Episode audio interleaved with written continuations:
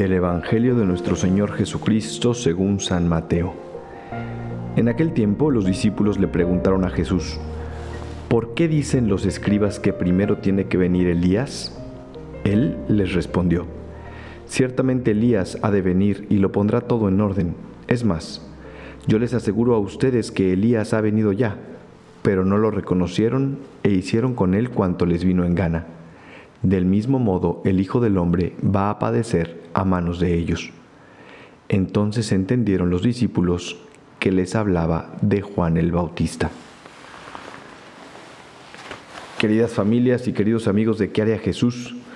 Me da muchísimo gusto saludarles en este sábado 16 de diciembre. Mañana ya es el tercer domingo de Adviento y la próxima semana no hay cuarto domingo de Adviento porque justo cae em, en Nochebuena, si no me equivoco.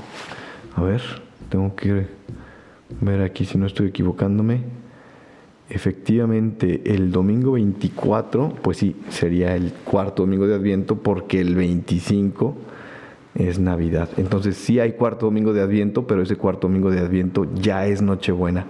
Así que pues ya estamos a nada de recibir a Jesús niño y hoy el Evangelio nos presenta a la figura de Juan el Bautista. Juan el Bautista que es el precursor del Señor, Juan el Bautista que es el primo de Jesús, hijo de Santa Isabel, Juan el Bautista que es el último de los profetas que nos anuncia a Cristo.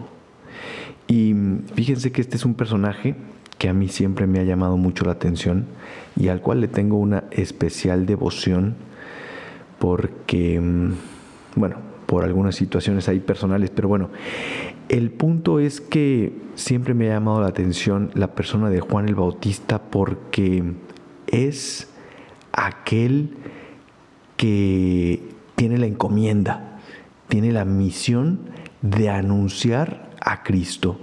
¿Y cómo anuncia a Jesús? Bueno, pues él predica a la gente, le dice, oigan, pues ya enderecen los caminos y allanen los campos, ¿no? Es decir, pongan los, los campos derechitos, pongan sus vidas en orden.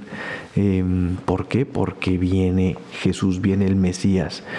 Y el ejemplo del Juan el Bautista nos debería ayudar a todos también, primero que nada, a, poner nuestra vida también en orden, a allanar nuestros campos, a enderezar nuestros caminos, justamente en este sábado 16 de diciembre, cuando queda una semana para, para la Navidad y todavía estamos a tiempo de hacer de hacerle caso a Juan el Bautista, ¿no? A ese Juan el Bautista que vive en nuestro interior también y decir, bueno, a ver, ¿Qué tengo que hacer en mi vida para preparar mejor mi corazón para que Jesús nazca en él? Pero de verdad, de verdad, estoy seguro que todos em, tenemos algo en lo que podemos crecer, en lo que podemos ser mejores, en lo que podemos ser más santos.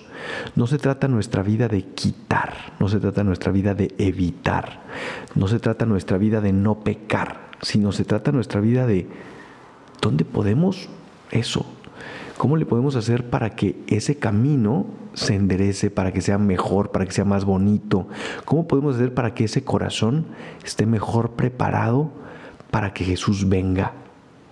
A lo mejor pues eso necesitamos más paciencia, a lo mejor necesitamos más comprensión, a lo mejor necesitamos perdón, a lo mejor necesitamos eh, más tiempo en familia, gastar más tiempo con nuestros hijos o con tu esposa o con tu esposo, o a lo mejor necesitamos, qué sé yo, cada uno de ustedes y yo sabemos lo que Dios quiere mejorar en nuestro interior quiere embellecer en nuestra vida para que podamos estar listos y mejor preparados para esta Navidad. Así que, pues hoy hagámosle caso a Juan el Bautista, hagámosle caso a esa voz interior que nos dice, queda una semana y un par de días para Navidad. Estamos a tiempo, estamos a tiempo para, para mm, enfocarnos, para dejar de distraernos, para volver a poner, eh, pues, eso, ¿no? El objetivo, el horizonte correcto, que es que Jesús viene a nuestras vidas, realmente viene. ¿Cómo me estoy preparando para ese momento? ¿Cómo estoy haciéndole caso a esa vocecita interior, a ese Juan el Bautista que me dice, endereza el camino, allana los campos, prepárate. ¿Cómo nos estamos preparando?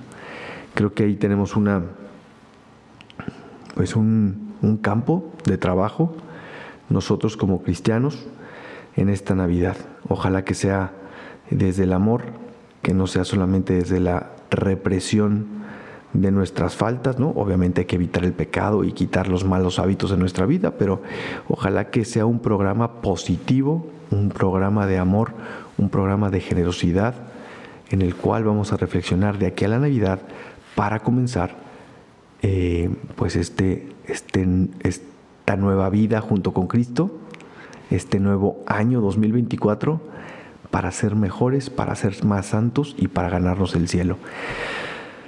Bien, pues este sábado 16 de diciembre le mando un abrazo muy especial a mi hermana Patti, que cumple años, ahí donde estés. Patti, eh, ya sabes que te quiero mucho, feliz cumpleaños.